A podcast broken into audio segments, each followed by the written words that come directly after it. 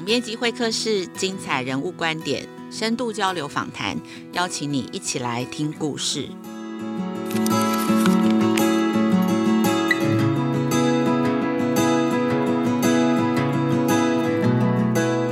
大家好，欢迎收听总编辑会客室，我是雅慧。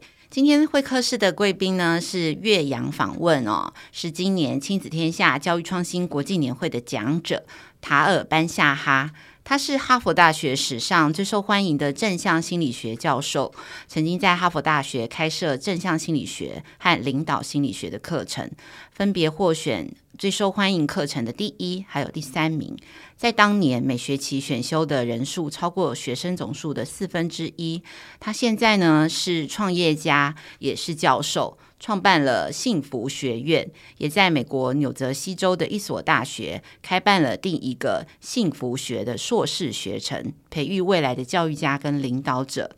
班夏哈谈到现代父母的教养，他观察现代父母太害怕孩子失败，保护得太好。他提醒小孩必须要跌倒才会学会走路。学校这个机制若是不能容许孩子失败，等于就是设计给一个不存在的乌托邦。今年年初出版了《更快乐的选择》中文版。这一本书呢，不是教大家如何追求快乐，而是透过科学的资料还有研究，告诉大家人生的任何时间点都有机会选择更快乐。快乐不是人生的目的跟终点。班夏哈是今年亲子天下年会的主讲者之一。九月初，他接受了亲子天下的专访，精彩的访谈跟大家分享。塔尔你好，全球的中小学老师都正面临着巨大的挑战哦。以台湾为例，在外在，老师面对新课纲上路，还有立法禁止处罚学生，必须要正向管教，一个很大的典范转移哦。尤其在后疫情时代呢，学生沉迷网络的情形也越来越严重。在内在呢，老师们也承受很大的身心压力。请问，在这样艰难的状况下，要怎么样可以帮助老师更快乐？The first thing, it's it's important for teachers, if at all possible, to connect to purpose, to remind themselves why, in the first place, they went into teaching. 首先，请老师尽可能回到初衷，去和当初自己选择这个工作的意义感连结。因为很多的时候，特别是在有压力或者是充满挑战的时候，我们会忘记为什么自己要做现在正在做的这件事。我自己曾经也经历过这样的怀疑，在大学任教的时候，我做的事情之一就是帮助老师成为更好的老师。曾经有一位老师问我，已经看过我对学生上了十次同样的课，讲同样的内容，但是为什么我每次都还是很兴奋，好像讲的是全新的内容？他问我，你是怎么办到的？我的答案听起来很容易，但执行起来却不简单。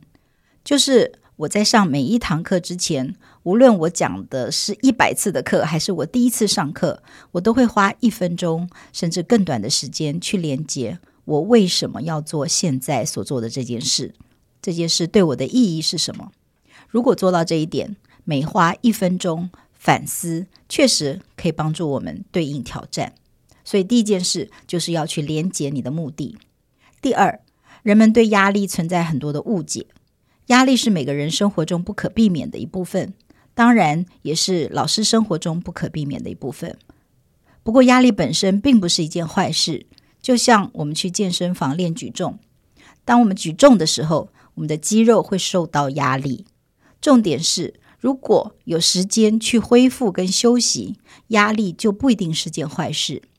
所以你举重、休息、恢复了，两天之后你回去可以举起更多的重量，结果就是你变得更强壮了。问题是，如果你举重一直增加重量，但是没有休息，就没有复原跟修复的机会，那你就会受伤。因此，老师需要确保自己享受可以恢复的时间，无论是休假，还是自己运动、做冥想，或是做一些有助于心理跟身体恢复的事情。换句话说，老师需要好好的照顾自己。当然，照顾学生是很重要，而且也很美好。但是，老师如果不照顾好自己，不仅会伤害自己。最终也无法为学生提供最好的服务。所以塔尔，你一直提醒老师要先照顾好自己，但是在教育现场其实很残酷，就是有这么多新的政策必须去回应，然后每天学生有很多突发的状况，那老师要怎么样去找出休息的时间呢？I often ask when I speak to my students about this, I say to them, when is the time when you're least likely to exercise, for example? And they would always tell me, oh, during exam period. 我跟我的学生谈论这个问题的时候，我常常问他们：“你最不可能运动的时候是什么时候？”他们总是告诉我：“啊，那是在考试的期间，因为要考试了，很忙，要念书，我都在图书馆里。”我的回应则是：考试的期间反而是最需要运动的时候。我也要对老师说同样的话。对，你可以说你没有时间。但是如果你不抽出时间让自己恢复，你就会付出很高的代价。最后，运动或是任何一个形式的恢复都是一个很好的投资。我们都很忙，我们都有很多的工作，但如果我们想处于最佳的状态，我们就必须花时间照顾自己。嗯，卡尔，我也曾经听过，在别的采访中，你建议老师其实是可以适度的表达自己的不快乐或是忧郁，因为这其实也是一个很好的向学生展示，其实老师也是一个平凡人。那但是老师跟学生揭露自己状况，应该要有一个界限吧？那这个界限要怎么拿捏呢？That's a good question. So when I talk about expressing emotion, we can do it to ourselves. You know, we can do it by writing, so keeping a journal. We can do it by talking to our best friend. 这是一个好问题。要如何表达自己的情绪？可以透过写作，例如写日记来表述，或者可以透过跟最好的朋友或者是咨商师交谈来表达自己的情绪。我们不需要与学生分享。 即使我们要跟学生分享关于自己的低落，也只是在我们自己感到舒服，并且不会损害我们关系的程度之下进行。那要如何找到这一个点？这取决于老师，取决于学生。表达情感是不可以少的。关键不是我们要不要跟学生一起做，关键是我们找到一个出口，一个可以表达我们情绪的地方。塔尔，我想请问哦，就是你这次在这个更幸福的选择的书中，其实提到追求幸福其实是一种全人的幸福，那追求学习的幸福其实是全人幸福当中的一环。那你也提到要追求提升学习的幸福感，其实非常重要的是要培养这个好奇心。然后，那怎么培养好奇心呢？其实透过提问来培养好奇心是一个很具体的起点。那对于怎么样引导孩子可以提出问题、有好奇心，透过这个提问来找到下一步的行动，那你会给家长跟老师什么样的建议？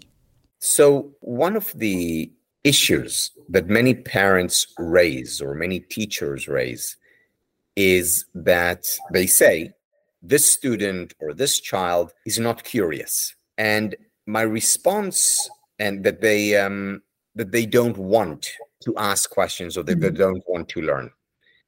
And my response to that is that this is like saying this child doesn't like to eat. 很多家长、老师的问题之一，就是他们发现自己的孩子或者是学生不好奇。那我就会问，他们是不想问问题，还是不想学习？这就像说，这个孩子不喜欢吃东西。但每个孩子都喜欢吃东西， 他可能不喜欢吃黄瓜，但是他们喜欢吃香蕉；他可能不喜欢吃花椰菜，但是他喜欢吃巧克力。所以问题不在于学生是否好奇，而是学生对什么感到好奇。老师或是家长最重要的任务之一，就是确定学生感兴趣或者是热衷的事物是在哪一个领域上。每个孩子、每个人都有一定感兴趣的或是热衷的事物，我们的挑战就是去把它们辨识出来。有时大人可能不喜欢我们发现的东西，譬如有些父母希望孩子对数学或是对写作充满热情，因为这对他们进入一所好大学有帮助；或者你希望他们喜欢化学，但是他们喜欢舞蹈或喜欢文学，怎么办？你需要和孩子一起去找出来，只要他们喜欢的东西对他们没有伤害。如果孩子喜欢读小说，就让他们读吧；如果孩子只喜欢做数学，就让他们去做吧。这并不意味他们不会读其他的科目，但只要关注他们好奇的事物和他们的热情，通常其他的事情也会随之而来。但如果他们喜欢的是电玩怎么办？我们都知道，过度玩电玩可能会伤害他们。玩电玩就要有节制，意思就是不过分。玩电玩可以。如果他们每天和朋友一起玩半小时或一个小时，这没有关系。但如果他们每天下午花五个小时在荧光幕前玩游戏，那就不健康了。不幸的是，这就是现在很多孩子在每天下午在做的事。在世界各地，他们都对三 C 上瘾了，尤其是疫情过后格外的严重。这些都是有害的。关于培养孩子的好奇心，我想举个实例。我最近剪了头发，这发型是我十四岁的儿子帮我剪的。你不相信吧？大约在八个月前，有一天他回家跟我说：“我想学如何剪头发。”我说：“好啊，加油！”于是他在 YouTube 上找，结果他真的看着 YouTube 学会了如何剪头发，然后他拿到了剪刀、剃刀跟所有的工具。他真的很喜欢帮人剪头发。今天他去一家理发店，自愿在那里学习，所以我们也会鼓励他。我不会告诉他说：“哎，儿子，你在电脑上面很出色，你不应该去剪头发，你应该去做数学。”我当然希望他成为一名好学生，我不会让他不及格或者是休学。但如果他不愿意的话，他也不必做那么多额外的学科的练习。六个月前，他其实是对比特币非常热情，但现在他非常热衷于剪头发，所以他去做了很多的研究。关键就是要跟孩子一起努力，让他们能够追求自己的热情。透过这些热情，他们学习了，而且学非常多。嗯，塔尔，我在你的书里头有提到，印象很深刻，就是你提醒，其实在这个时代，阅读的时候格外需要学习慢读。那我就很好奇，因为现在的讯息非常的多，大家都说是一个资讯超载的时代，那为什么你还会建议要慢读呢？I'm not against reading quickly, uh, and skim reading. If in addition to it, we also engage in slow reading. In other words, use both muscles. And there are two different kinds of muscles that are important for different things. 我并不反对快速阅读或者是略读，但是我会另外带我的学生进行慢读。换句话说，同时使用两种阅读的肌肉，训练两种不同类型的肌肉，对于不同事情非常重要。当今教育系统的问题。 我在哈佛读书的时候，甚至在高中的时候就经历过，那就是我们有太多的东西需要阅读，以至于没有时间深入阅读。只有极少数的老师对我说：“我不在乎你今年或者是这一周读一百页，你只要阅读这一段或是这几页就好，但要仔细阅读。当我们仔细阅读的时候，我们学到的是最重要的技能。”例如，如何思考，怎么分析，如何真正的理解，不仅是文字，还有人，我们的生活以及我们面临的问题。现在的学校不再教授这项技能，或者是说教得不够。慢读、深度阅读、分析、深刻、缓慢、严肃的反思，这些都非常的重要。嗯，那什么样的书值得慢读呢？有没有什么推荐的书 ？Yes, no, not any book. But, you know, if you read the, um, you know, the gossip column in the newspaper, you know, I don't think it's important to read that. I don't think it's important to read it, period. But if you do read it, it's okay to skim it. 当然不是任何书都值得慢读。我认为报纸上的八卦专栏或者是体育报道，浏览一下就可以了。 但是伟大的书籍，来自各种文化的伟大书籍， 在西方文化中，它可能是圣经，或者是亚里士多德，或者是老子的《道德经》、孔子的《论语》，或者是佛经、莎士比亚，或者是海伦·凯勒的作品。这些都是非常深刻的思想家，这些都是我们可以反复阅读的深刻文本。举个例子，我读过《道德经》，也许在五十次到一百次之间。我是慢慢的、刻意的读，而且是我自己想读，没有人逼我。上个月，我和我十九岁的儿子一起读了这本书。每次我读它，都会对它有更好、更深入的理解。我为我的生活选择了更多的东西，并应用它们。当你快速阅读如此伟大的哲学，甚至只阅读一次的时候，你无法理解这一点。你需要阅读，并且一再的重读。这跟今天学校的教学方式不太一样，因为学校涵盖很多材料。我并不是说我们不需要涵盖很多材料，但我想说的是，这只是教育的一部分。只是训练一种阅读肌肉，但是学习如何深度的读、慢慢的、刻意的读，却是另外一种阅读的肌肉。但现在的青少年甚至都不阅读了，只看网络的讯息。所以，跟青少年推广慢读的时候，你遇到什么挑战呢？Yes, it it is a it is a challenge. So here is what I do for my students, and again, I teach in university, so it's a little bit easier. I assign uh, not a lot of reading, and I say to them, you need to read it slowly and deliberately. And then in class，这的确是一个挑战。 我在大学教书，所以比较容易一点。我并没有规定很多的阅读任务，我只是对学生说，你需要慢慢的、仔细的阅读。然后在课堂上，我选择其中一个段落，跟学生一起读，然后我们讨论分享。学生们总是惊讶于我们能从一个段落中学到这么多的东西，或者我与学生做另外一个练习，我把他们分成小组，每一个小组都有一段不同的段落，或者所有的小组都读同一个段落，然后小组必须向全班其他同学解释这个段落，再进入下一组。令人惊奇的是，学生们非常喜欢这样做，因为他们意识到。哇，我们可以从这首诗得到这么多的东西，这是以前没有看过、没有想过的。从三句话里面，我们可以得到这么多东西，并且应用到我们的生活里面。所以他们看到了书的智慧跟他们自己的生命有相关。哇哦，听起来我觉得好幸福哦！假如呃每个人都可以找到一本可以陪伴你一生的书，然后你每次有呃生命上的疑问的时候，就可以到书中去寻找一些答案。You know, you, you're absolutely right.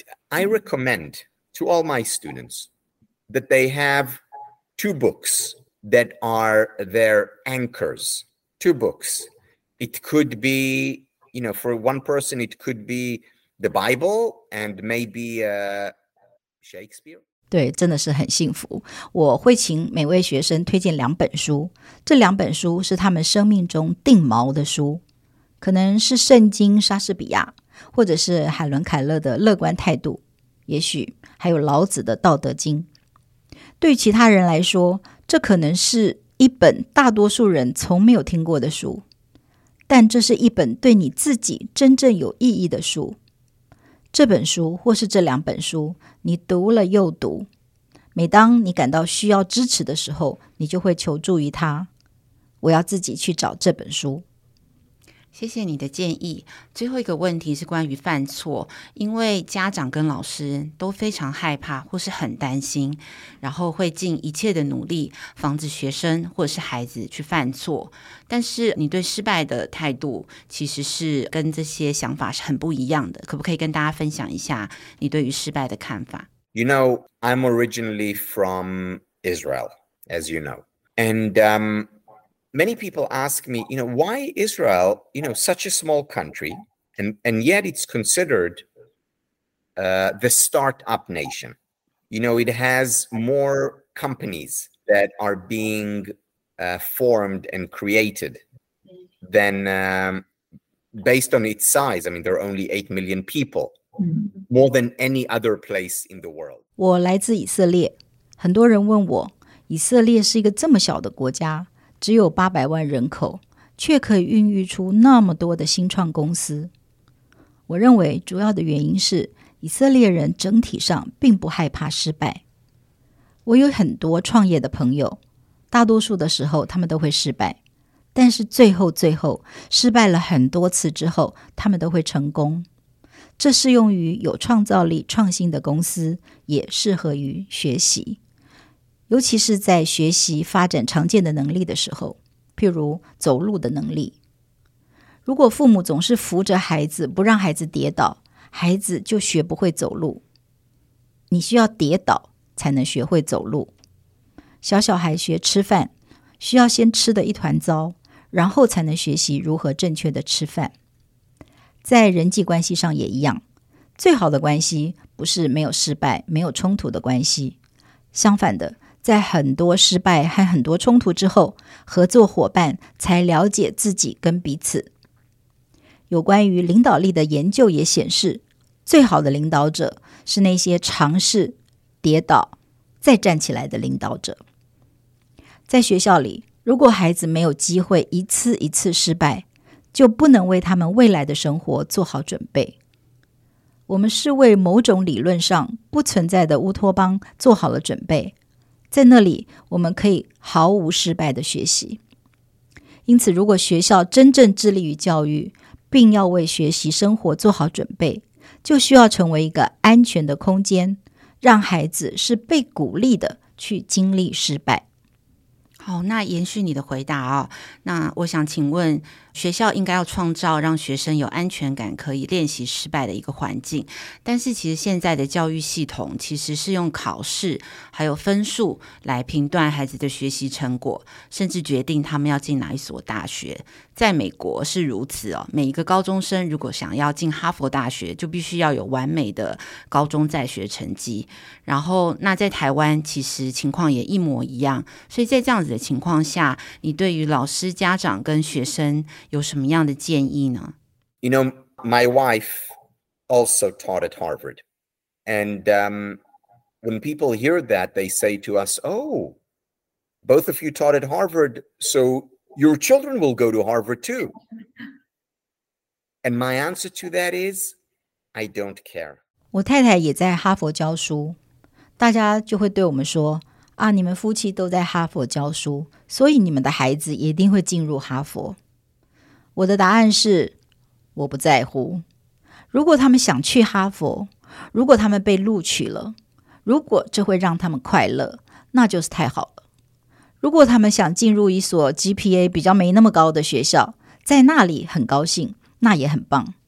我真的认为这并不重要。这个系统的建立方式是，你需要一个满分才能被这些顶尖大学考虑。这是一个有问题的系统。这个是一个不会带来任何创造力跟创新的系统，当然不会带来幸福。作为老师，我们首先需要改变的是制度，但是如果我们没有办法改变系统，那我们就需要帮助个人改变。这意味着要改变他们的价值观。想想什么对孩子来说是最重要的？当我说个人的时候，我指的是父母，我指的是学生本身。每个人都要开始关注我如何才能过有意义的生活，而不是我如何才能进入麻省理工学院或北京大学。想想看，是什么会对你的生活跟他人做出贡献，而不是哪些东西会让我的履历看起来很不错。这当然说起来容易，做起来难。很多人对我说：“对呀，你说起来很容易，因为你已经读完哈佛了。”确实如此，但与此同时，这也是我一遍又一遍向我的孩子们传达的讯息。如果哈佛、史丹佛或是清华大学的每个学生都很快乐，那就很好。但是我对他们说，在那些顶尖的学校，并不是每个人都感到快乐。想尽办法进入顶尖大学，并不是美好生活的答案。美好生活的答案是找到你热爱的事情。做对你来说有意义的事情，这比你的成绩或你进入哪所大学重要得多。OK，非常谢谢塔尔今天接受我们的采访，也非常感谢大家今天收听总编辑会客室。今天的这个中文配音是我们的总主笔冰静孙协助哦。那若是大家对于班夏哈谈怎么样可以更快乐的选择有兴趣的话，其实大家可以阅读他的书哦，就是《更快乐的选择》，是天下杂志出版的。那还有亲子天下出版了一本今年的新书，是 AI 如何重塑教育。这本书呢是由我来主编，里面谈到 AI 时代教育典范要如何转型。其实大家在里头也可以找到一些教育跟教养的方向。亲子天下和翻转教育的 Podcast 啊、呃，谢谢大家收听，在 Apple Podcast 跟 Spotify 欢迎给我们五星的评价。假如你有任何对节目的许愿建议，都请在许愿池留言。那我是雅慧，下次见。